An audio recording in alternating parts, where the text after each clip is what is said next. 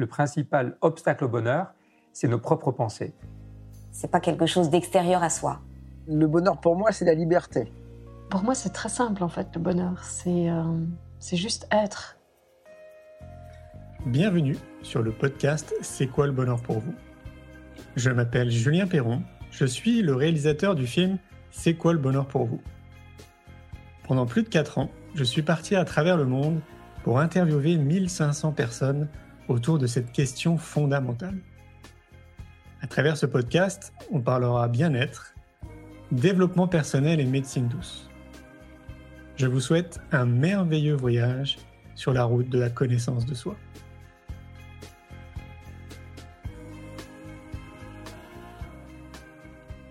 Aujourd'hui, nous avons le plaisir d'écouter Stéphanie Briand. Elle donnait une conférence au Congrès Innovation en Éducation que nous organisons tous les deux ans. Stéphanie est une multipotentialiste, journaliste, réalisatrice, autrice, conférencière, coach et maman de deux enfants. Elle allie dans son approche le corps, le mental et l'âme. Selon elle, si nous souhaitons être de bons guides pour nos enfants, des personnes de valeur dans nos sociétés, nous ne pouvons être étrangers à nous-mêmes. Car comprendre le fonctionnement du cerveau humain, c'est devenir plus conscient et donc faire des choix plus éclairés. Je vous souhaite une belle écoute. Je vous demande de faire un tonnerre d'applaudissements pour Stéphanie Briand pour sa conférence Le cerveau des enfants. Donc, on m'a demandé de vous parler du cerveau, n'est-ce pas, puisque c'est ma grande spécialité.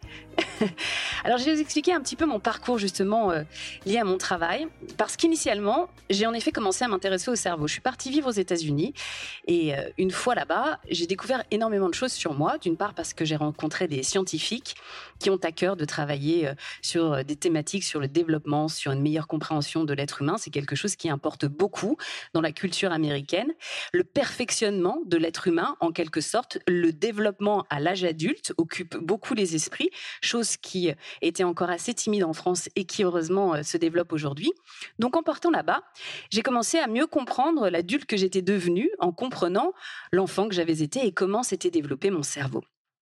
Une fois que j'ai donc euh, découvert le développement du cerveau, eh bien, je me suis aperçue que la plupart du temps, j'étais en pilote automatique et que je n'avais absolument aucun libre arbitre et que finalement les comportements que j'avais, les décisions que je prenais, la vie que je vivais, elle était assez prévisible du fait du fonctionnement de mon cerveau. C'est alors que j'ai découvert le deuxième chapitre de mon travail, le souffle et la respiration. Parce qu'une fois qu'on est conscient, quand on a envie de déprogrammer pour reprogrammer différemment, on a besoin d'outils, d'outils concrets. Et la respiration, qui permet d'actionner le souffle, eh bien c'est une télécommande vers le cerveau et vers le système nerveux. Avec la respiration, vous pouvez créer une neurochimie toute nouvelle. Vous pouvez atteindre des états de conscience modifiés. Moi, la première fois que j'ai mis un pied dans la respiration, c'était par ce biais-là. J'étais en train de faire euh, une émission sur les dernières tendances santé à Los Angeles, puisque je vivais aux États-Unis, euh, en Californie. Et on me dit, va voir ça, ça s'appelle le breathwork, et vraiment ça marche très bien parce que les salles sont pleines, les gens reviennent chaque semaine. Donc j'y vais, et là je rencontre euh, le coach, John Paul Creamy, qui me dit, je ne connais rien d'autre au monde qui transforme votre vie en 20 minutes. En entendant ça, je me dis, les Américains sont vraiment forts, hein, ils ont le sens du commerce, c'est impressionnant. Et évidemment, j'adhère pas du tout avec mon esprit bien française. Je rentre dans la salle, je filme, et dans la salle, je vois des grands gaillards qui hurlent, qui pleurent. Euh, toute une salle, toute une énergie de salle complètement dingue. Et je me dis, oulala, mais qu'est-ce qui se passe? On avait vraiment la sensation que ces gens avaient pris des psychédéliques. C'était absolument dingue. Ça faisait un peu peur, mais en même temps, c'était fascinant. Et à la fin de la session, comme j'ai vu que tout le monde était revenu vivant et que tout le monde semblait aller bien, je me suis dit, bah tiens, je vais aller essayer quand même, je vais aller expérimenter.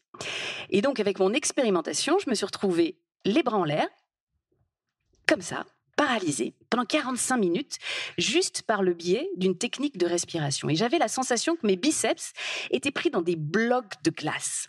Et ces blocs de glace, évidemment, n'existaient pas, mais ma perception avait complètement changé.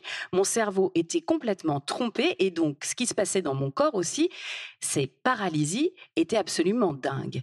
Alors j'ai commencé à enquêter sur euh, la respiration et j'ai vu que c'était vraiment au cœur de tout, au cœur de notre santé, mentale, physique, au cœur des apprentissages. Et ça, ça m'a beaucoup aidé justement à mieux percevoir comment ça pouvait être utile aussi pour nos enfants. On peut vraiment rétablir des grandes problématiques en changeant la respiration des enfants. On voit que les troubles TDAH, par exemple, on a des améliorations hallucinantes avec des techniques de respiration. Pour la concentration, c'est excellemment bon également. Tout à l'heure, on a enregistré euh, un podcast et justement je disais il y a une technique de respiration par exemple pour améliorer la spatialité dans le cerveau et mieux réussir en mathématiques. On peut faire à des enfants faire cette technique avant le cours de maths et on sait qu'ils vont mieux absorber les informations qui vont leur être données. Parce qu'en effet la respiration c'est vraiment le langage du corps et c'est le seul moyen de parler en direct au corps et nos corps on les mobilise assez peu finalement. On est quand même dans une société qui nourrit beaucoup la tête et très peu les corps. Et se remettre dans son corps, ça permet en effet de pouvoir aller encore plus loin et de transcender un certain nombre de problématiques. Donc la respiration a été mon deuxième grand thème. Alors une fois que vous avez compris le mécanisme inconscient, que vous avez envie de le modifier, devenir plus conscient et avoir davantage de libre arbitre, que vous utilisez les outils de la respiration, vous vous transformez. Votre personnalité, elle est très différente soudainement. Vous vous fragmentez en quelque sorte, vous vous séparez de vous, vous vous regardez à distance, et puis vous décidez de recréer ce que vous avez véritablement envie de créer. Et là, il se passe un truc incroyable, c'est que vous devenez en mesure d'accueillir l'amour. Alors, ça paraît euh, un peu euh, idiot dit comme ça, mais en fait, l'amour, en me modifiant, je me suis aperçu que ce n'était pas un sentiment, mais une énergie. Et que comme la plupart du temps, on échoue dans la relation, à nous et aux autres, eh bien l'énergie de l'amour ne passe plus. L'amour n'est pas une quête, l'amour n'est pas quelque chose qui se mérite. L'amour est là en permanence, mais en revanche, on est très très très incompétent en matière de relations. Et ça, de pouvoir nourrir cela, c'est absolument essentiel. Donc c'est le troisième volet de mon travail, l'amour. Et pourquoi je vous dis ça? Et on en revient au cerveau Parce que qu'est-ce qui est l'élément fondamental du développement d'un cerveau sain? Eh bien justement, c'est l'amour. Et l'amour, non pas comme un sentiment, l'amour à l'inverse de la peur. C'est-à-dire que dans la vie, on n'a que deux choix, c'est ou l'amour ou la peur. Et quand on élève des enfants par le prisme de la peur, eh bien, on réduit les cerveaux.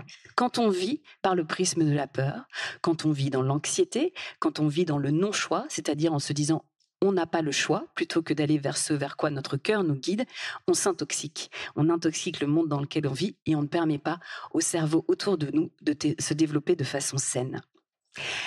Alors de quoi dépend à mon sens, le bon développement d'un cerveau, bien sûr, c'est l'arroser avec de l'amour, mais je vais vous expliquer pourquoi de façon très concrète. Mais ça dépend du développement optimal du cortex préfrontal. Le cortex préfrontal, c'est la dernière partie du cerveau qui se développe. Alors vous savez, on dit que le cerveau des enfants est en développement. Oui, il est en développement et jusqu'à très tard, parce que finalement, il s'achève autour des 20-25 ans. Donc, toutes les réactions un peu dingue que parfois nos ados peuvent avoir. On, se dit, mais attends, comment tu as pu avoir un comportement pareil Là, je comprends pas. Là, comment t'as pas réfléchi? T'as pas envisagé les conséquences? Ben non, parce que le cerveau, il n'est pas terminé. Et chez les adultes, à qui parfois on dit exactement les mêmes choses, c'est pas qu'il n'est pas terminé, c'est qu'il n'a pas pu se faire d'une bonne façon pendant l'enfance parce que justement, il y avait un climat extérieur qui n'a pas permis au cortex préfrontal de se développer correctement. Le cortex préfrontal, il est utile pour de multiples aspects. D'une part, parce qu'il va avoir une influence dans notre prise de décision. S'il est mal développé, on ne va pas savoir prendre de bonnes décisions. Si notre mémoire de travail, qui est une fonction cognitive qui nous permet de faire le lien entre les éléments du passé, la situation actuelle et ce qui semble éthiquement le plus juste ne fonctionne pas bien, eh bien, nous ne prendrons pas des décisions éclairées. C'est aussi totalement connecté à la régulation émotionnelle.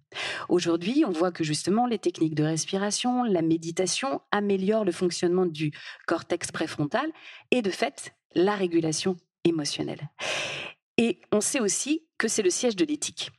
C'est-à-dire que notre morale et les choses qu'on décide de bien faire dans la société, la personne qu'on a envie d'être, ça dépend aussi du développement du cortex préfrontal, ça dépend aussi de nos capacités de compassion. La compassion, ce n'est pas du tout l'empathie. C'est-à-dire que l'empathie fonctionne avec les neurones miroirs. Donc, on ressent ce que l'autre ressent et on le vit à travers lui. La compassion, c'est pas ça. La compassion, c'est une attitude de sécurité face à l'autre, mais on ne vit pas ce qu'il vit. On ne prend pas sur nous ce qu'il vit. On n'est pas une éponge, donc on est en capacité de véritablement l'aider.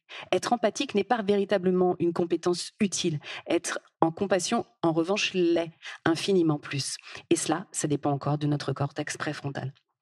Il y avait une étude qui avait été faite par euh, Damasio, qui est un grand neuroscientifique américain, et euh, qui avait euh, suivi tout le dossier médical d'un homme qui avait été trépané, donc avait eu la tête ouverte dans un accident de voiture. Et cet homme avait eu des fonctions cognitives complètement transformées à l'issue de cet accident. Il avait toujours des émotions. Ça, ces émotions n'avaient pas disparu. En revanche, c'était devenu un salopard. Parce que il n'avait plus aucune éthique. Et qu'est-ce qui était endommagé? Eh bien, c'était pas euh, le centre des émotions, on va dire euh, ancestrales du cerveau reptilien. Non, c'est le cortex préfrontal. Donc, ce cortex préfrontal, pour qu'il se puisse se développer dans des conditions optimales, il faut comprendre comment le cerveau s'architecture. Déjà, dans un premier temps, eh bien, nos enfants observent, vivent des expériences, connectent avec leurs parents. Une des premières choses essentielles à faire quand on est parent, quand on est en lien avec des petits-enfants, c'est les regarder dans les yeux. Parce que ça va apporter un sentiment de sécurité. Alors quand on nourrit un enfant ou quand on voit quelqu'un le faire, c'est ultra important de lui dire que ce moment-là, il doit se faire les yeux dans les yeux.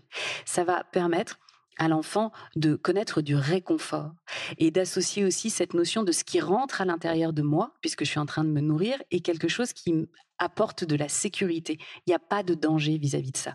Donc les téléphones portables, faire autre chose, bouquiner ou n'importe quoi pendant qu'on nourrit l'enfant, c'est clairement pas souhaitable. Sur le long terme, ça va évidemment euh, créer des problématiques. Donc, toutes les situations que l'enfant va voir dans sa prime enfance, tout ce qu'il va pouvoir observer autour de lui, toutes les interactions, vont devenir ce qu'il va encoder. C'est-à-dire qu'il voit et ensuite il croit. Et ça, c'est le fonctionnement par défaut du cerveau. Et une fois que le cerveau croit, qu'est-ce qui se passe? Eh bien, c'est lui qui voit. C'est-à-dire que le programme est mis en place et donc on reprojettera dans le monde extérieur ce que l'on croit initialement. Donc vous allez vous mettre à voir ce que vous croyez. Et le cerveau, on a observé dans des études que par exemple, si vous dissimulez une partie d'un objet et que l'œil ne peut donc pas voir la partie de l'objet, le cerveau, lui, la voit quand même. Parce que son travail, c'est de faire de la prédiction en fonction de ce qu'il connaît. Donc il suppute que c'est et il a l'illusion de le voir. Donc mécaniquement, il faut vraiment saisir ça. C'est pas une vue de l'esprit, c'est pas quelque chose qui est lié à de la croyance, c'est la réalité du fonctionnement du cerveau. Il voit ce qu'il croit. J'aimerais aussi parler du fait qu'il fait des associations, le cerveau. Et que ces associations, elles sont déterminantes dans le comportement des enfants. Donc les comportements des enfants sont toujours explicables par l'association. Je vous montre un extrait du film que j'ai réalisé, Le cerveau des enfants, qui est très intéressant sur, euh, vous le connaissez peut-être, le test du chamallow, qui a été revisité par une chercheuse américaine qui s'appelle Celeste Kidd. Ah, les vidéos ne passent pas. Quelle bonne nouvelle Ah, voilà. Eh ben, je vais donc vous mimer la scène. donc, je vais vous raconter l'histoire de Céleste. Donc Céleste, elle travaillait dans un foyer pour enfants avec que des enfants qui euh, venaient de familles euh, violentes, euh, qui avaient donc été abandonnés et qui évidemment parfois avaient des comportements assez complexes à gérer. Et elle s'est dit, il y avait donc cette étude du chamallow qui montrait que quand on mettait des chamallows devant un enfant et qu'il les mangeait rapidement, c'est ce qu'on appelait la gratification immédiate, plutôt que d'attendre alors qu'on lui en promettait d'en avoir un autre plus tard, donc de savoir se dire ah tiens, si j'attends un peu, j'aurai une meilleure récompense, donc je vais être capable de me réguler et de ne pas le manger en attendant le prochain. Donc comme elle voyait tous ces gamins qui potentiellement étaient plutôt à les manger et être dans la gratification immédiate, et qu'elle savait que cette étude montrait que sur le long terme, quand on observait ces enfants grandir et 30 ans plus tard, ils gagnaient moins d'argent, ils étaient davantage malades, ils avaient plus de problèmes d'obésité. Elle s'est dit ah ben non, j'espère qu'ils sont pas condamnés quand même du simple fait que euh, ils, ont ce besoin de gratification immédiate parce qu'ils vivent dans cet environnement-là. Et donc elle a voulu comprendre. Elle s'est dit mais ok, à quoi ça peut être dû en fait leur réaction et ce fait qu'ils vont aller pencher pour un chamallow plutôt que d'avoir la force, entre guillemets, d'attendre pour deux? Et elle a refait le test. Et avant, elle se mettait avec les enfants, deux groupes différents, en leur faisant vivre des expériences différentes. Le premier groupe, on lui proposait, par exemple, euh, d'avoir des autocollants. Et puis, on lui disait, ben, tu vois, là, j'en ai 4-5 sur la table, mais si tu attends un tout petit peu, je vais aller en chercher, j'ai une boîte pleine d'autocollants. Donc au départ, les enfants, ils attendent. Tout le monde attend. OK. Et un groupe, la chercheuse revenait avec en effet tout un paquet d'autocollants. Et l'autre groupe, elle revenait en disant Ah, je suis désolée, en fait, je les ai pas trouvés. Euh, bon, ben voilà, amuse-toi avec euh, ces quatre autocollants. Et puis, à nouveau, on proposait de faire un coloriage. Et là, les enfants, on leur disait, ben voilà, euh, il y a que trois crayons, mais attends, je vais aller t'en chercher plus, je vais ramener une boîte pleine de crayons et pleine de couleurs. Premier groupe, on arrivait en effet avec ce qui avait été prévu, et deuxième groupe, on arrivait avec euh, l'air triste en disant, oh, je suis désolée, j'ai pas trouvé la boîte, donc euh, voilà, ben, tu auras juste ces trois crayons là. Et aux deux groupes, quand on a proposé les chamallows, eh bien, le groupe qui avait été trahi, déçu à répétition, qu'est-ce qu'il a fait? Il l'a mangé tout de suite. L'autre groupe a attendu. Et pourquoi le groupe, il l'a mangé tout de suite? Parce que son expérience lui disait, bah, de toute façon, ça sert à rien d'attendre. J'en aurais pas plus.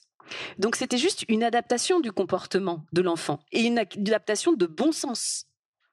Et ces enfants des foyers, ils avaient aussi une adaptation de bon sens. C'est-à-dire que quand vous vivez une vie d'adversité, quand il va falloir défendre votre bout de gras pour avoir quelque chose, bah, vous n'avez pas intérêt à attendre. Quand vous avez quelque chose sur la table et que c'est là disponible pour manger, qu'est-ce que vous faites? Ben vous le mangez. Et dans la vie, c'est comme ça. Vous prenez ce qu'il y a à prendre parce que vous savez pas si demain il y en aura encore. Et c'est votre expérience de vie. Donc tout ça pour vous dire que faisons très attention aussi aux études. Faisons très attention aux conclusions hâtives et pensons à ce que nous proposons à nos enfants comme expérience de vie, la stabilité, le fait que nous tenions nos promesses. Ça, c'est absolument essentiel. De ne pas dire des choses en l'air. Parce que pour l'enfant, la sécurité, elle vient aussi beaucoup de ça. Et surtout, dans l'architecture du cerveau, ce qui est fait, c'est qu'on fait des associations entre les événements. Et une fois qu'on a fait ces associations, vous avez les neurones qui font des petits feux d'artifice en quelque sorte. Eh bien, l'association à la répétition du comportement, elle devient initialement un petit chemin de traverse, puis euh, une plus grande route, et puis une autoroute. Et donc après, on fonctionne comme ça, et c'est très difficile de défaire le fonctionnement, puisqu'on voit le monde de cette façon, que notre cerveau fait, que nous le percevons ainsi.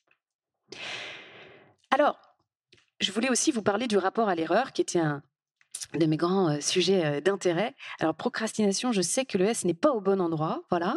Euh, donc, notre rapport à l'erreur, il est très intéressant aussi en fonction de notre culture, il est très intéressant en fonction de notre cerveau. Parce que nous ne réagissons pas de la même façon à l'erreur en fonction du fonctionnement du cerveau et de ce qui nous a été dit pendant l'enfance.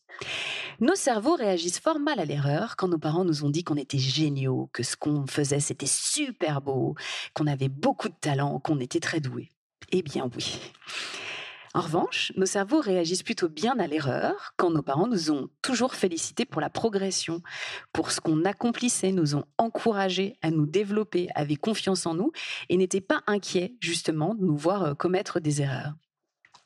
Parce que il y a ce que Carol Dweck, une chercheuse de Stanford, a appelé l'état d'esprit fixe et l'état d'esprit de croissance.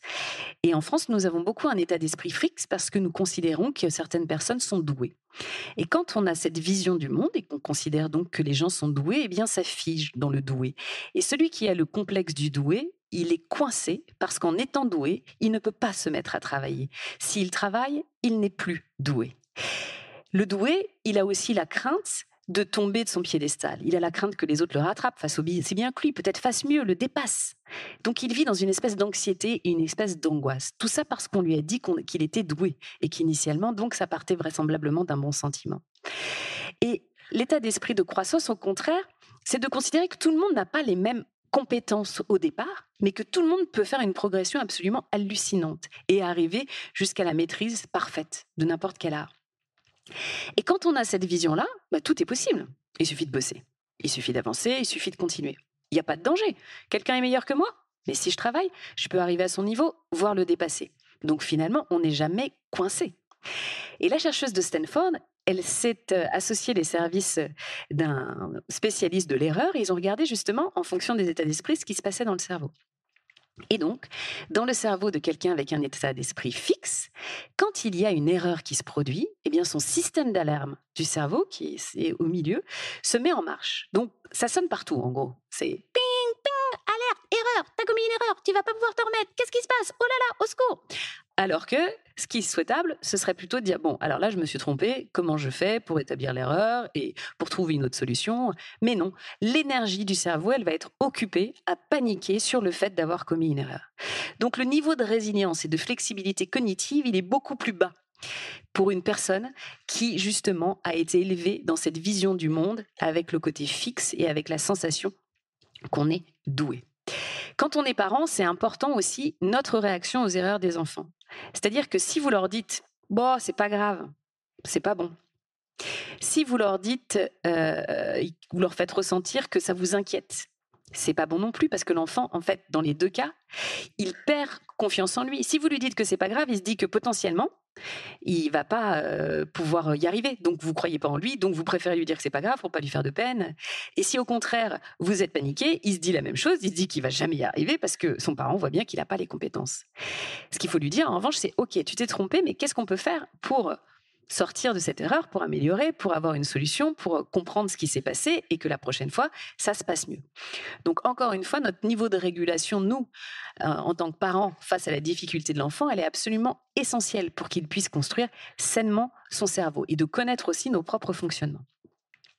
Je voulais aussi vous parler de cette notion de, procrastination parce que elle est liée à ce qu'on a vu, le test du chamallow, mais aussi au fait que le cerveau il est toujours en train de calculer entre le coût et le bénéfice. Donc quand on procrastine, finalement, on estime que le coût il est plus élevé que le bénéfice. Je ne vais pas sentir suffisamment de satisfaction, alors que là, ranger là, ça me coûte, mais alors vraiment beaucoup. Et cette notion de satisfaction, elle est essentielle justement dans ce qu'on transmet à nos enfants. Comment est-ce qu'on leur apprend à ressentir de la satisfaction? Eh Bien, c'est exactement connecté aussi à cette notion de progression et de cerveau qui va avoir justement cet état d'esprit de croissance. Parce que quand on est content d'avoir progressé, quand on sait qu'on a émis un travail et qu'on a le bénéfice que le parent, c'est à ce moment-là qu'il nous félicite, peut-être qu'on va faire quelque chose de sympa, qu'on va faire une réunion de famille, qu'on va aller au restaurant, qu'on va... Eh bien là, l'association de je me suis donné du mal, de la peine, mais mon bénéfice, il est plus grand, fait qu'on ne procrastinera pas. Il n'y aura pas de problème avec ça. Et encore une fois, c'est une association vraiment qui se fait au cœur même du cerveau. Pour comprendre aussi comment ça fonctionne intrinsèquement, c'est le système de récompense qu'il vaut mieux comprendre. Vous avez vraisemblablement déjà entendu parler de la dopamine. Donc la dopamine, c'est euh, non pas l'hormone du plaisir, on a souvent tendance à dire ça, mais c'est un raccourci. C'est l'hormone de la potentialité. Et ils se sont aperçus que c'était la potentialité justement quand on a mené l'expérience sur les singes, où on s'apercevait qu'il y avait une grande décharge de dopamine pour les singes. On leur mettait des petites boîtes avec des bananes à l'intérieur. Et donc, euh, il y avait une lumière qui s'allumait. Et quand la lumière s'allumait, le singe allait chercher, ouvrait la boîte et trouvait la banane. Et au fur et à mesure, une fois qu'il euh, s'apercevait qu'il pouvait aller trouver la banane, qu'il était sûr de son coup, finalement, la décharge de dopamine n'arrivait plus parce qu'il savait que c'était bon, il allait trouver. Donc c'était plus ça qui devenait l'élément essentiel d'excitation. Et la dopamine, c'est donc lié à l'excitation. Donc l'excitation, c'est la potentialité. C'est de savoir que OK, quelle lumière va s'allumer quand je vais avoir la lumière qui s'allume? C'est là que ça va provoquer mon excitation, pas le fait que je vais trouver la banane derrière.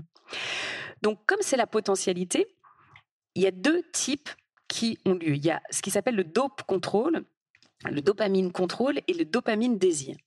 Quand vous êtes dans le dopamine contrôle, ce qui vous intéresse, c'est le chemin, c'est la planification de l'événement qui va vous permettre d'obtenir ce que vous souhaitez. C'est pas tellement ce que vous souhaitez au final qui vous porte. Et quand vous êtes dans le dopamine désir, c'est vraiment l'assouvissement du besoin immédiat. C'est encore une fois lié à la gratification immédiate et la gratification sur du plus long terme. Donc le dope désir, on en a besoin parce qu'on a besoin de la gratification immédiate. Mais la gratification immédiate, ce serait bien qu'elle ne soit pas l'objet qu'elle soit plutôt la satisfaction. La satisfaction d'avoir fait un pas, la satisfaction d'avancer. Et derrière, on est encore poussé par le dopamine contrôle qui nous emmène encore, encore, encore plus loin.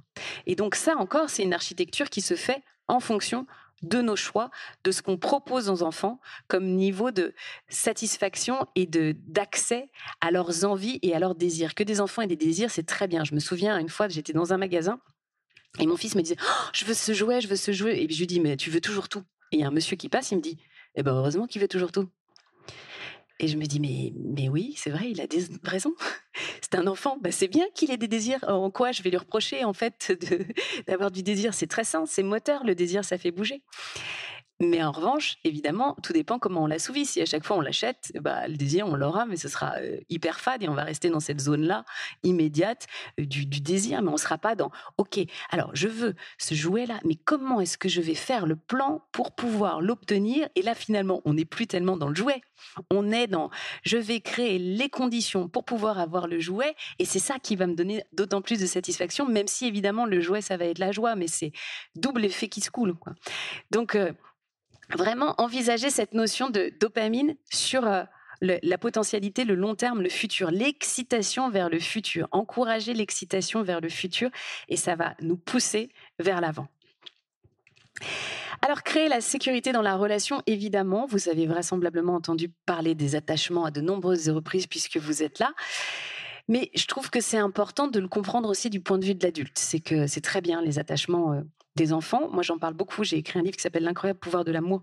Et je parle beaucoup des attachements de l'adulte parce que je crois que si on ne comprend pas ces attachements et comment euh, ils interfèrent dans nos relations, eh bien, on peine à créer justement des liens solides autour de nous. Et l'éducation éclairée, pour moi, elle commence en effet par, euh, par soi. Pour euh, aider un enfant à se construire, on a vraiment besoin de se déconstruire.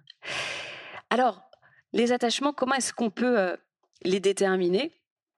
Alors, de façon très simple, hein, euh, vous savez qu'il y a quatre types d'attachements l'attachement anxieux, évitant, désorganisé, et évidemment l'attachement souhaitable, qui est l'attachement sécure. Dans la population adulte, il y a 50% de personnes qui ont un attachement sécure, c'est-à-dire que c'est peu. Et 50% donc qui ont des attachements qui sont insécures. L'attachement anxieux, je ne vais pas parler tellement de, de, de l'enfance parce que je pense que vous savez à peu près comment ça se traduit. En revanche, peut-être pas vraiment euh, ce qui la crée en termes de comportements euh, parentaux.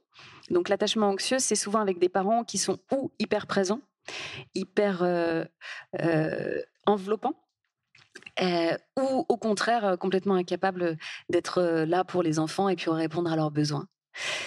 Et l'anxieux, en fait, l'enfant anxieux, il se dit que quoi qu'il arrive, bah, ou il est complètement dénié, ou son parent a tellement peu confiance en sa capacité de répondre à ses besoins que ça le rend très, très, très, très anxieux. À l'âge adulte, qu'est-ce qui se passe quand on est anxieux comme ça On n'en a jamais assez de la relation. On est toujours en train de chercher du contact. On n'arrive jamais à se remplir. On est en doute permanent. On se dit que l'autre, il peut nous quitter à tout moment parce que finalement, on n'a pas une si grande valeur que ça. On n'est jamais à l'aise on n'a jamais confiance en celui qui est en face de nous parce qu'on on a l'impression que il fait toujours euh, peut-être euh, un pas en arrière. Notre vie émotionnelle, elle nous envahit tellement qu'on passe énormément de temps à supputer ce qui se passe dans la tête de l'autre, ce qu'il est en train de se produire dans la relation de catastrophique, qu'on y perd quasiment toute notre énergie. Quand on est un anxieux aussi, on peut créer beaucoup de problèmes dans la relation, c'est-à-dire avoir euh, des crises, euh, créer des disputes, euh, être très soupolé. Et en fait, quand on fait ça, qu'est-ce qu'on cherche? On cherche du contact, on cherche à enclencher les liens. Et donc, un anxieux qui crée une dispute, qui crée un conflit, il a juste envie de dire j'ai envie d'être proche de toi. Et souvent, comme on ne sait pas le décrypter, comme on ne peut pas le comprendre, ben c'est très problématique. Un anxieux à l'âge adulte, pour le rassurer, qu'est-ce qu'il faut faire? Quand il y a un problème, quand il y a un conflit, faut en parler tout de suite, faut le solutionner tout de suite, parce que sinon, lui, ça le ronge à l'intérieur. Et il n'arrive pas à se remettre en sécurité. Un anxieux, il va donc être très, très, très troublé en permanence par la relation et il a besoin qu'on le rassure en permanence. Un évitant, c'est un enfant qui a été euh, négligé et qui est devenu très autonome et qui a cru qu'il était autonome, qu'il était indépendant. Mais en fait, il a ignoré sa souffrance. Il l'a mis de côté sous le tapis et s'est dit, bah, de toute façon, je me débrouille très bien tout seul et puis ça va bien. Je, ça va. Donc à l'âge adulte, qu'est-ce que ça fait? Ben, Ça fait un hyper indépendant, mais un hyper indépendant qui se connaît pas du tout lui-même et qui connaît pas du tout ses besoins tellement il s'en est coupé. Il a des émotions, plein, mais il comprend pas qu'il a aussi des besoins fondamentaux et qui sont liés à son rapport aux autres. L'évitant, il est toujours sur le départ, un pied dans la relation, un pied à l'extérieur, jamais foncièrement disponible. Le parent de l'évitant, d'ailleurs, il est un peu comme ça. C'est-à-dire qu'il est plus tourné vers l'extérieur. Pour lui, le quand dira-t-on est beaucoup plus important. Les parents qui veulent que vous conformiez d'une certaine façon parce que euh, vis-à-vis des voisins, de la communauté, euh, il faut faire bien, sont des parents qui font en effet passer les besoins du monde extérieur et du regard extérieur avant les besoins de l'enfant. Et ça, c'est le terreau de la construction de l'attachement évitant. L'évitant, il a très peur de l'intimité. Très, très, très, très peur. Parce que au fond, c'est un anxieux aussi quelque part. Il a peur d'être abandonné, il a peur que potentiellement on coupe le lien, mais comme il ne sait pas le reconnaître, il préfère ne pas y aller. Un conflit avec un évitant, bah, hop, c'est toujours sur le départ. Il va se débrouiller pour pas qu'il ait lieu le conflit. L'évitant, il a aussi des croyances qu'il existe peut-être quelque part un prince charmant ou une princesse charmante, ou il y a un, un ex un peu fantôme qui rôde là, qui est toujours là, qui était peut-être l'histoire de sa vie à côté de laquelle il est passé. Il se raconte des histoires justement pour pas être de plein pied dans la relation avec la personne avec qui il partage la relation. Et dans la famille, dans notre façon d'élever nos enfants, aussi évidemment, ça rejoint un rôle, puisque tous ces attachements-là, ils projettent notre rapport sur le lien entre les êtres. L'évitant, si vous voulez pouvoir le mettre en sécurité, justement, si vous voulez avoir une conversation avec lui dans un moment clé, vous le prévenez, vous lui envoyez un biristol en lui disant Ah, j'ai quelque chose dont j'aimerais qu'on parle. Donc, euh, est-ce que ça te va si on se voit mardi à 17h30 à tel endroit? Il a besoin de cette sécurité-là. Parce que si vous l'attrapez comme ça en disant oui, il faut que je te parle de quelque chose, vous, l'attaquez. Et, et, pour lui, ça va être ingérable. Pour son système nerveux, ça va être véritablement ingérable. Il faut que vous demandiez à chaque fois s'il est OK que vous rentriez dans sa zone. Et quand on arrive déjà à faire ça, tout fonctionne nettement mieux. L'attachement désorganisé, c'est un attachement euh, qui est souvent lié à des traumatismes pendant l'enfance, la figure de sécurité, qui représentait aussi du danger. Donc, euh, c'est le cas euh, dans des familles où il y avait de la violence, des parents alcooliques, où voilà, à la fois le parent était censé être sécurisant et puis il allait pouvoir être celui qui faisait du mal à l'enfant. Donc, il a une vision très étrange de la relation. Ces personnes-là, dans la relation, qu'est-ce qu'elles font? Bah, C'est du je t'aime, je te hais. Donc ça va être soudainement de la proximité très forte et puis après une trahison absolument terrible, un, vrai coup de, canif au contrat, voire un coup de poignard vraiment très très violent pour l'autre. Ça n'a rien à voir avec le degré de, des difficultés qu'on peut avoir avec des personnes avec des, attachements anxieux ou évitants. Là, on est vraiment dans, dans quelque chose où c'est d'une violence, les actes, voilà, c'est très difficile à vivre et pour tous, c'est possible de se reparenter, c'est comme ça qu'appellent ça les Américains, c'est-à-dire de recréer un attachement sécure. Alors l'attachement sécure, c'est quoi? C'est un attachement où le parent était en mesure d'écouter l'enfant, où l'amour était inconditionnel. Pour moi, c'est essentiel de penser à ça en priorité. L'amour est inconditionnel dans l'attachement sécure. Ce qui veut dire quoi? C'est que peu importe comment tu te comportes, ça ne touchera jamais au lien que nous avons et à l'amour que nous avons. La relation n'est jamais mise dans la balance. À l'âge adulte, un sécure, quand vous vivez une relation amoureuse avec un sécure, jamais il vous dira si ça continue, je te quitte, et jamais il ne fera peser sur la relation la problématique. Donc, comme vous restez toujours dans un espace de sécurité, vous pouvez tout aborder, vous pouvez très bien avoir un conflit. Le sécure, il n'a pas peur du conflit du tout. Il veut justement aller au bout des choses, résoudre les problèmes et pouvoir avancer. Le sécure, il n'a pas non plus une perception illusoire de l'amour. C'est-à-dire qu'il ne se dit pas que vous êtes l'unique personne au monde avec qui il peut partager sa vie. Non, il y en a plusieurs. Mais c'est cette personne-là qu'il choisit. Donc après, il met l'énergie justement pour que ça puisse euh, avoir lieu. Il ne craint pas du tout l'intimité. Il, est quelqu'un de stable euh, et, il peut voilà faire durer une relation sur du très long terme. Et nous, en tant que parents, bah, qu'est-ce qu'on doit faire? C'est justement, si on n'a pas eu cet attachement sécure, se mettre tous les jours à travailler sur comment devenir un être sécure pour nos enfants. Parce que, avant tout, leur attachement va dépendre d'une autre. Donc, c'est une priorité que de travailler sur nous. Je voulais vous parler aussi du système nerveux qu'on comprend souvent pas très bien. Parce que quand on a euh, une mauvaise compréhension du système nerveux et qu'on ne voit pas nos relations par le prisme du système nerveux, finalement, on met ça sur le dos des comportements et on peut condamner. Et quand on condamne, eh bien évidemment, ça pose des problèmes parce que d'un coup, on rentre dans une espèce de morale et on n'est plus sur notre humanité. Là, je vous ai mis un, graphique très très euh, simple euh, du système nerveux. Et souvent, il est très dérégulé. Dans le monde dans lequel on vit, il est atrocement dérégulé. L'épidémie de burn-out qu'on voit, elle est liée à nos systèmes nerveux qui sont en plein crash. Il y a beaucoup de gens qui ont du mal à remonter la pente. Il y a beaucoup de gens qui n'ont pas l'écosystème favorable à créer l'espace. Ils n'ont pas de temps.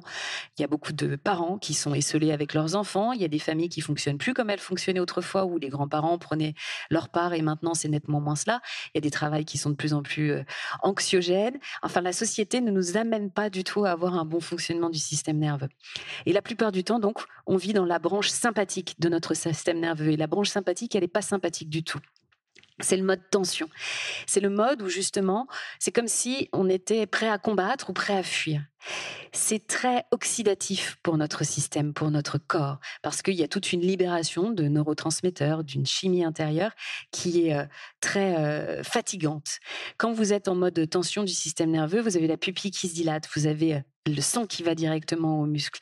Et vous avez la vessie aussi qui va se dilater, donc vous pouvez avoir davantage besoin euh, d'uriner. Vous allez vous retrouver aussi avec le cœur qui s'accélère, avec la respiration qui va plus vite, potentiellement aussi avec les mains moites. Vous allez aussi mettre la digestion sur pause. Donc euh, le système digestif, il fonctionne plus. Vous allez aussi mettre le thymus sur pause, le système immunitaire, il est bloqué. Vous allez donc fatiguer petit à petit votre corps. Et ce mode sympathique, on y vit très souvent. Par exemple, si vous êtes au contact d'email ou que vous envoyez des messages, il y a une chercheuse américaine qui a découvert qu'il y avait quelque chose qui s'appelle l'apnée de l'email. Donc, on est en apnée quand on lit ses emails. Et quand on est en apnée, les poumons vides, les poumons pleins, pardon, que se passe-t-il? On active le système sympathique du système nerveux. Ce qui veut dire quoi? Ce qui veut dire que si vous êtes souvent sur vos emails ou votre téléphone, vous passez un temps inouï en apnée, un temps inouï dans ce mode du système nerveux et un temps inouï donc où vous fatiguez votre corps et vous embrumez aussi votre mental.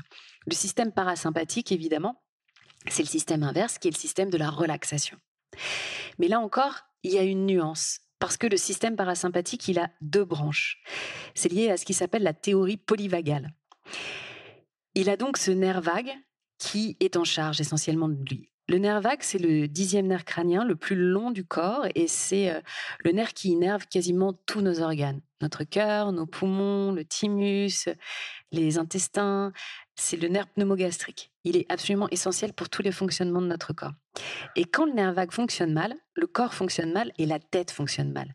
La dépression, l'embrumement euh, intellectuel, la fatigue en général, cette espèce de, de lassitude qu'on peut ressentir, c'est très lié aussi au nerf vague. Et nerf vague, il est directement connecté avec euh, les fonctions respiratoires. Et euh, nous voilà à faire une boucle. Et donc, ce nerf vague, il va mal souvent quand le diaphragme va mal. Notre diaphragme, c'est le principal muscle inspiratoire. Donc, il se situe sous notre cœur, sous nos, nos poumons. Et il est comme une méduse un peu. Il descend à 360 degrés, donc comme une pompe, comme ça, il descend de toutes parts. Et quand on respire correctement, qu'il fait bien son travail, qu'il est bien musclé, notre nerf vague va bien. Et quand le nerf vague va bien, qu'est-ce qu'il fait? Il se met en mode ventral. Le mode ventral, c'est un mode où on peut être euh, dans la connexion avec autrui. On est ouvert à l'autre. Dans le mode ventral, on peut jouer, on peut rire, et on peut, pour les enfants, apprendre. Dans le mode ventral, on est en activité. On peut réfléchir, on est actif. C'est un mode justement de mouvement. Mais le problème, c'est que de plus en plus, on est en mode dorsal de ce nerf vague. Et le mode dorsal, il est aussi dans le système parasympathique. Donc on est aussi dans le système de décontraction. Sauf que il ne devrait jamais avoir lieu, hormis le sommeil, où on peut être immobilisé, on n'a pas besoin de bouger, les orgasmes et l'allaitement. Mais dans le monde dans lequel on vit aujourd'hui, on est très souvent en mode dorsal de vague. Pour vous donner un exemple un peu de, de quoi ça peut représenter, quand vous allez vous faire masser, par exemple.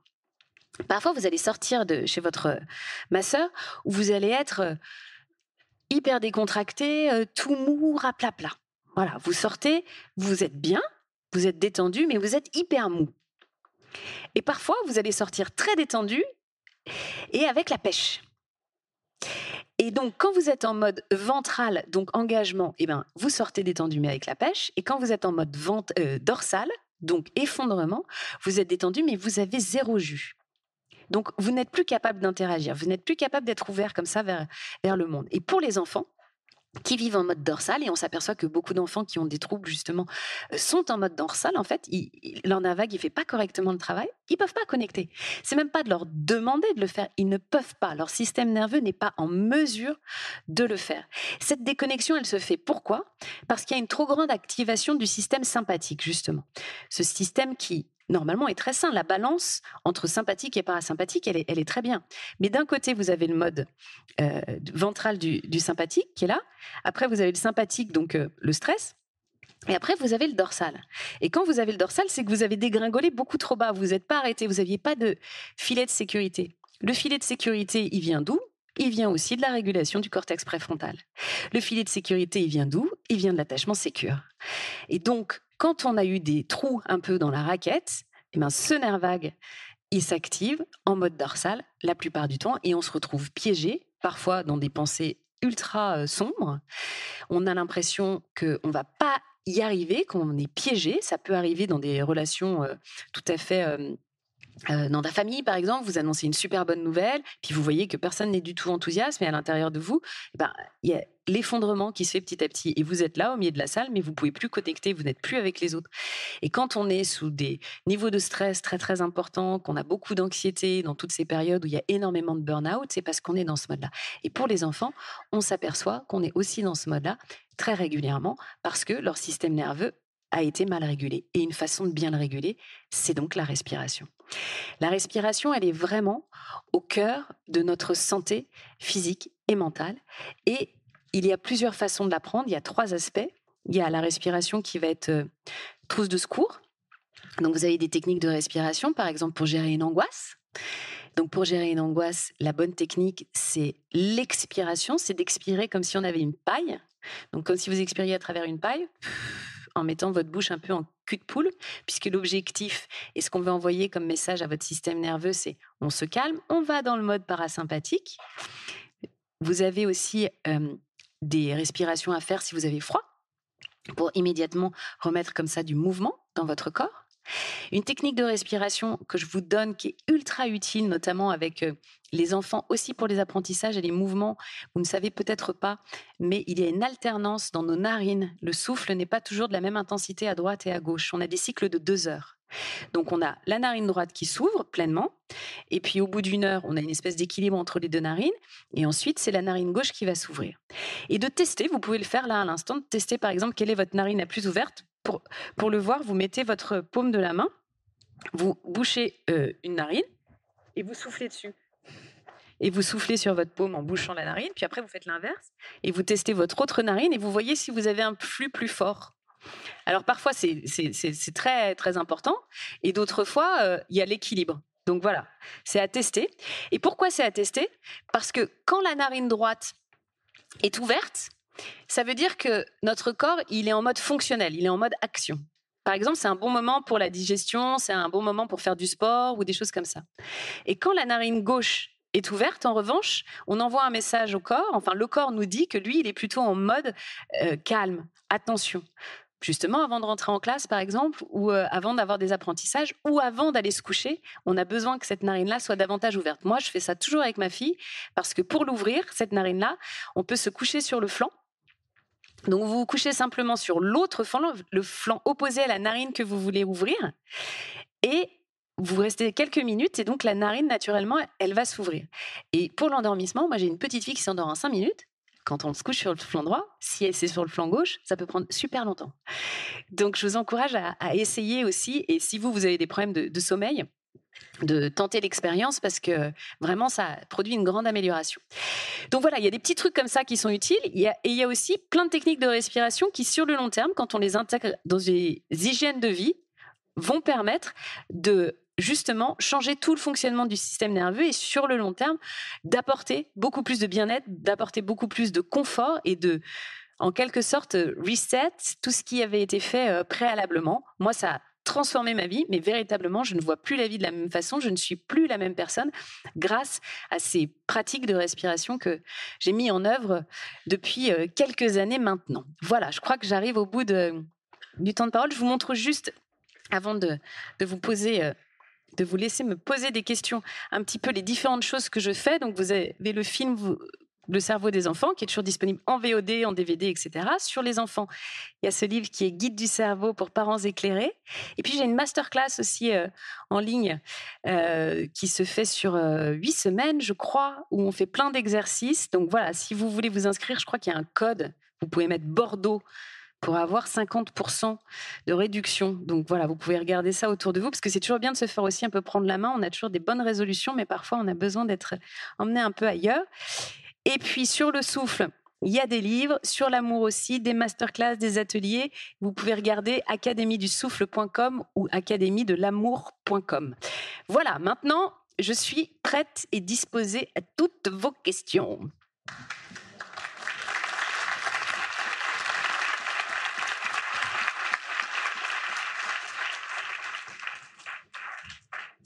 Euh, euh, pour les pilates, yoga et d'autres formes de sport, est-ce que vous, vous trouvez que leur forme de nous apprendre comment euh, respirer est adaptée à selon les trouvailles que vous avez fait en respiration? Bah, Il y a plein de techniques qui sont différentes. Après, quand on fait un sport en particulier, il y a des techniques qui vont aller avec le sport, qui peuvent être en fonction de... Voilà.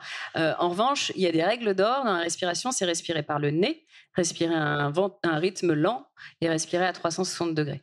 Après, en pilates, on fait pas nécessairement les mêmes choses que dans d'autres sports. Ouais, c'est une technique spécifique. Moi, je, fais du pilate, mais je suis pas la respiration du pilate. Je fais ma propre respiration dans le pilate. Et je ne respire que par le nez en faisant du pilate. Maintenant, en faisant du sport, je ne respire que par le nez. Et j'ai euh, échangé et travaillé avec beaucoup d'athlètes qui, en ne respirant que par le nez, ont amélioré de façon considérable leur endurance. Il y a un rapport au CO2. Enfin bon, je ne vais pas vous faire une conférence là-dessus, mais, mais ça, transforme euh, vraiment l'endurance. Quand on a beaucoup de crises d'angoisse aussi, je vous encourage à réentraîner votre tolérance au CO2. C'est très lié. Vous savez, on fait re-respirer souvent euh, dans un sac. Pourquoi? Parce qu'en fait, on réinhale le CO2. Et si vous laissez moins échapper le CO2, vous avez moins de crises d'angoisse, moins d'anxiété. Bonsoir, merci pour euh, tout, euh, tout, votre témoignage.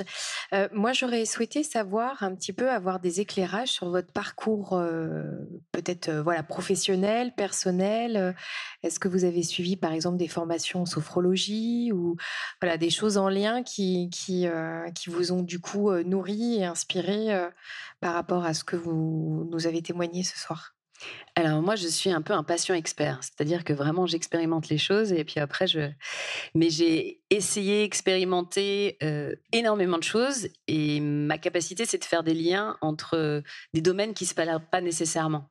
Et je suis pas du tout dogmatique, c'est-à-dire que jamais je dis bah il y a une technique qui est la bonne. J'y crois pas. Pense que déjà, on est tous différents, qu'on a tous des besoins différents. En revanche, il y a des lois universelles et moi, je m'intéresse à ces lois universelles.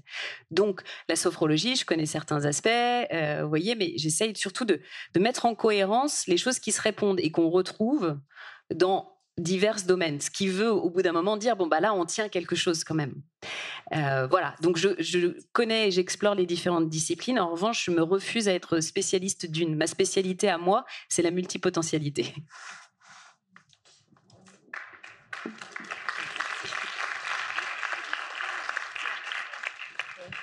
Oui, moi je voulais aussi vous remercier pour votre euh, gentille euh, présentation sur les, tout ce qui concerne les questions du souffle et de l'amour. Je suis ici, je crois que je ah, ouais, l'horizon du mauvais côté. Là. ah oui, oui, oui, voilà, je vous cherche. voilà. Donc, euh, d'abord, pour votre intervention dans le 28 minutes chez RT, je me souviens qui, pendant la période du confinement, était un des rares une des rares bulles d'oxygène qui nous a permis de nous rappeler de l'importance du souffle et de la respiration alors qu'on essayait de voilà, nous obliger à porter des masques en, dépit du bon sens.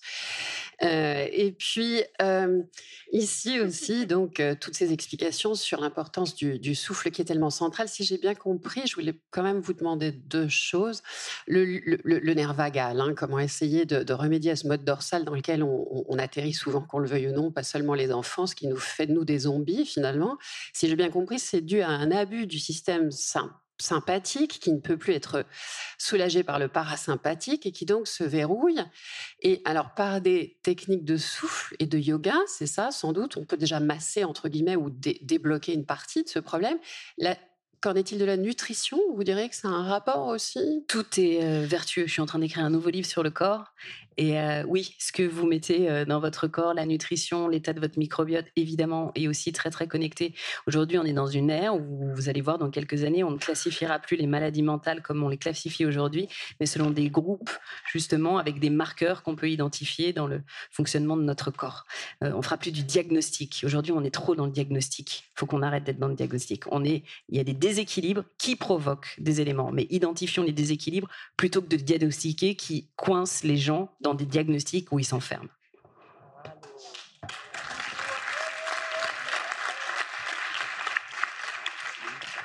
Bonsoir, je suis par ici si vous me cherchez. Allô, Oui, allô. Je vous cherche toujours. Je vous fais un petit coucou. Là, d'accord, merci.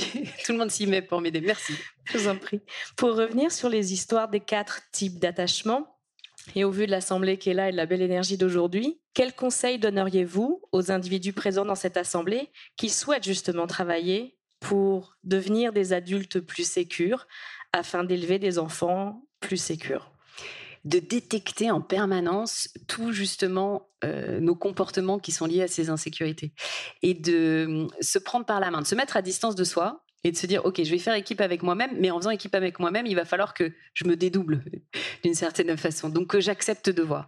Et puis aussi on peut demander dans notre famille autour de nous les enfants ils peuvent être euh, partie prenante dans ce processus là aussi. En disant euh, bah non là euh, franchement euh, c'est- ça fonctionne pas le comportement et je, crois beaucoup au fait d'échanger et de s'en ouvrir et de dire bah tu vois moi je fonctionne comme ça de donner les clés aussi de votre fonctionnement aux autres. Parce que très souvent on a une projection et on croit que et en fait on ne sait pas ce qui se passe à l'intérieur euh, d'autrui. On a besoin d'un univers de sécurité pour pouvoir euh, remettre en place ces attachements. Il y a des thérapies de l'attachement qui se font euh, aussi avec des thérapeutes qui en somme apporte euh, l'attachement sécure qui n'a pas été connu pendant l'enfance. Je crois que c'est ça qu'il faut mailler en fait, que ce soit avec vos amis, avec euh, et puis euh, avoir un engagement public entre guillemets. De ça, j'ai décidé par exemple d'identifier que c'était le premier comportement que j'allais supprimer et de le dire fait que bah va, va falloir vous y tenir. Mais le prendre comme un jeu. Je crois que l'amélioration de soi, il faut pas que ce soit dans la souffrance. hein. Euh, c'est euh, à partir du moment où on voit ses défauts avec euh, sourire aussi, on est dans l'amour. Je vous parlais de l'amour et la peur. Bah voilà, dès qu'on est dans l'amour, on peut être dysfonctionnel, mais on revient dans dans le, le mieux-être parce que c'est plus notre dysfonction qui nous guide et c'est nous qui sommes capables de nous mettre à distance. Oui, bonsoir. Moi, je voulais juste, je suis là, hop là, à gauche, enfin à votre. de votre- Merci. Euh, moi, je voulais juste euh, apporter un témoignage. Euh, donc, moi, je suis de la région euh, bordelaise et j'ai rencontré il y a quelques semaines un respirologue qui s'appelle, alors j'ai- j'aimerais bien ne pas écorcher son nom, mais Hubert de la Morandée, qui a un site internet et qui propose des ateliers de respiration.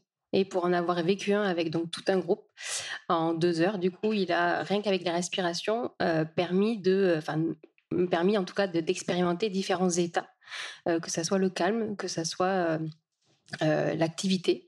Euh, et c'était assez bluffant. De, effectivement, rien qu'avec de la respiration, ça paraît très simple, mais vous, vous voilà, il y a un livre qui s'appelle Réapprendre à respirer. Moi, ça m'a bluffé. Et, euh, et voilà, moi, je suis sur ce terrain-là de, de respiration. Et pour moi, c'est la clé.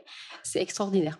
Eh bien, voilà, Bah, hum, très bien. Merci de votre témoignage. Mais en, effet, c'est ça qui est fou avec la respiration, c'est qu'on le sent et en plus, c'est une ressource qui vous appartient. C'est-à-dire que vous avez besoin de personne. Une fois que vous avez compris comment ça marchait, c'est à vous et, c'est votre ressource intérieure. Mais il y a personne qui sort, et moi c'est ça que j'aime, si vous voulez, parce qu'avec la méditation, il y a plein de gens qui disent bah ouais, mais moi la méditation ça m'ennuie, euh, j'y crois pas, ça fait rien. La respiration, vous faites faire une technique de respiration, personne vous dit ah bah non moi ça me fait rien. Ah bah si, ça fait à tout le monde. C'est pas possible, ça me fait rien. Euh, bonjour, merci euh, beaucoup pour. euh, pardon, je suis en haut à gauche. Merci. Euh, merci beaucoup du coup euh, pour tout ce que vous nous avez appris. J'avais une petite question. Euh, on nous dit beaucoup en ce moment qu'il faut faire respirer les élèves en classe avant justement les apprentissages.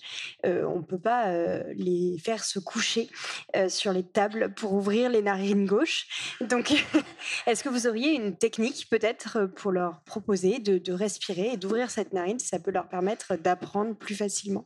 Déjà, si vous faites juste des petites techniques de respiration, je suis allée dans une école à Dallas, euh, au Texas, et les enfants les faisaient respirer euh, trois fois par jour ensemble, mais des respirations très très courtes. hein. Euh, ils en avaient notamment un avec une grande en plastique, c'est une espèce de bulle, donc ils faisaient inspiration. Et expiration et très très lente l'expiration. Juste de faire euh, quelques respirations comme ça, déjà ça améliore. Après, vous pouvez faire par exemple de la cohérence cardiaque. Il y a des petits jeux où vous mettez, euh, vous voyez une petite bille qui monte et qui descend. Et ces enfants, donc, ils étaient dans un environnement euh, de grande violence avec voilà des parents et des familles assez dans le désarroi.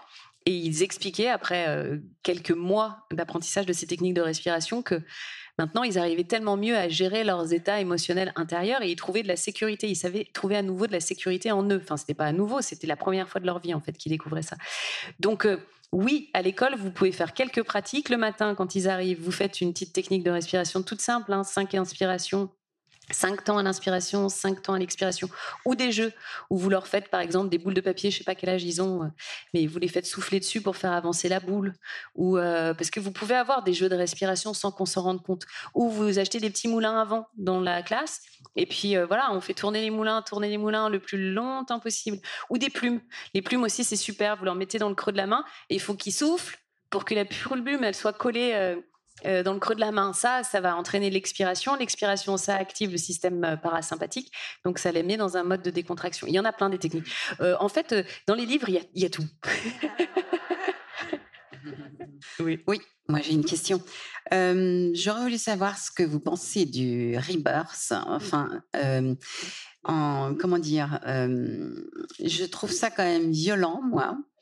Et peut-être vous pourriez expliquer le phénomène chimique ou je ne sais pas. Alors, le, le rebirth, oui, c'est la respiration holotropique. Ça dépend avec qui vous le faites, dans quelles conditions. Enfin, en tout cas, c'est ah. bien d'être accompagné. Mais qu'est-ce qui se passe? Eh bien, ça met le cerveau dans un état d'hypofrontalité transitoire. Alors, l'hypofrontalité, c'est justement ce cortex préfrontal qui s'arrête. Donc, il fonctionne plus. Donc, vous, vous, vous, vous le bloquez.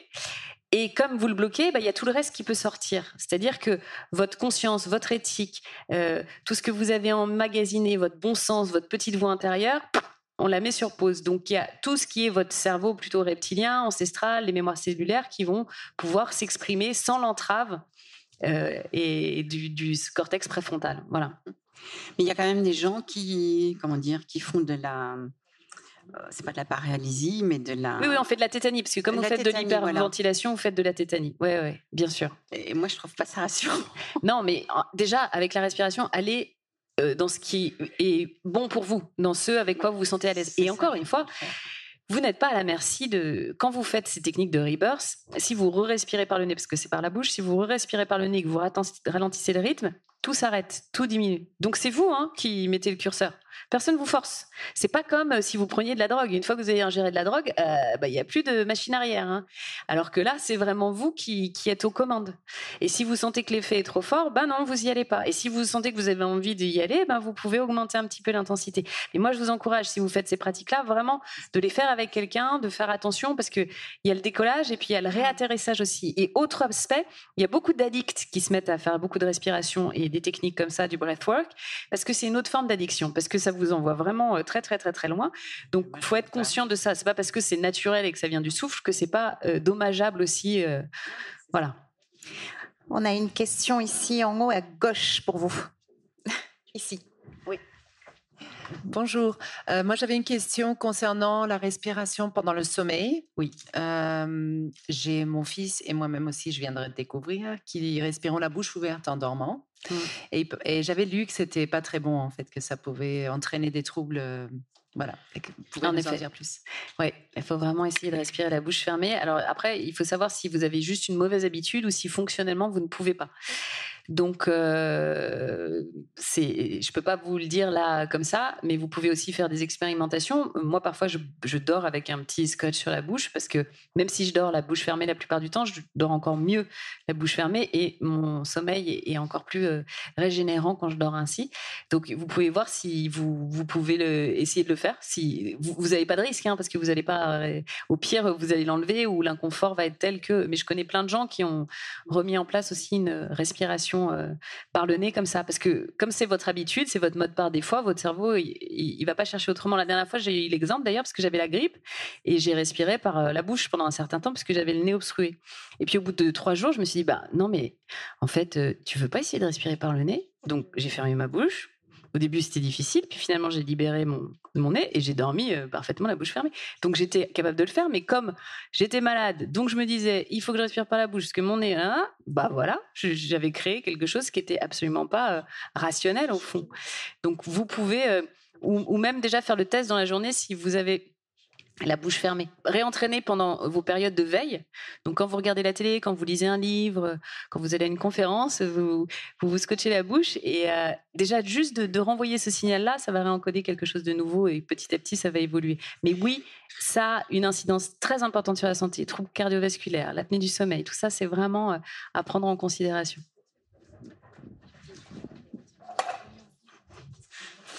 Bonjour.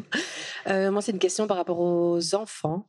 À partir de quel âge, en fait, on, on- on ne sait plus respirer ou quel est- quels sont les dangers euh, En tant que parent, qu'est-ce qu'on peut faire pour éviter justement que nos enfants ne sachent plus respirer? Bah déjà, nous, de bien respirer. Ouais.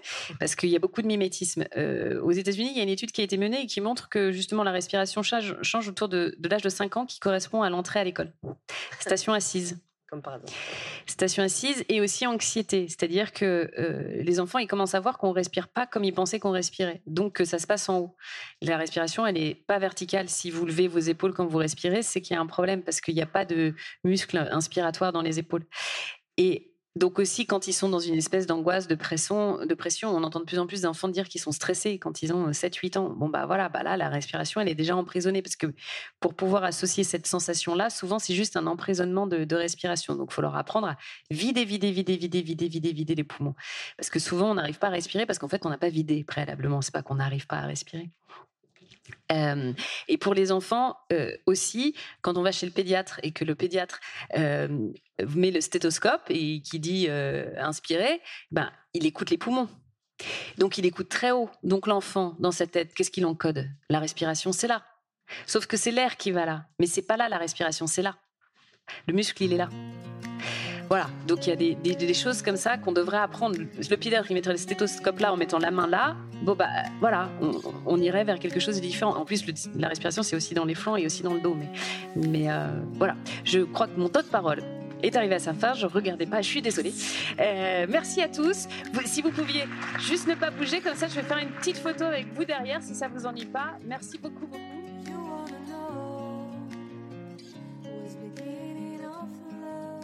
Un grand merci pour votre écoute. J'espère que vous avez passé un bon moment avec nous. Pour prolonger l'expérience C'est quoi le bonheur pour vous?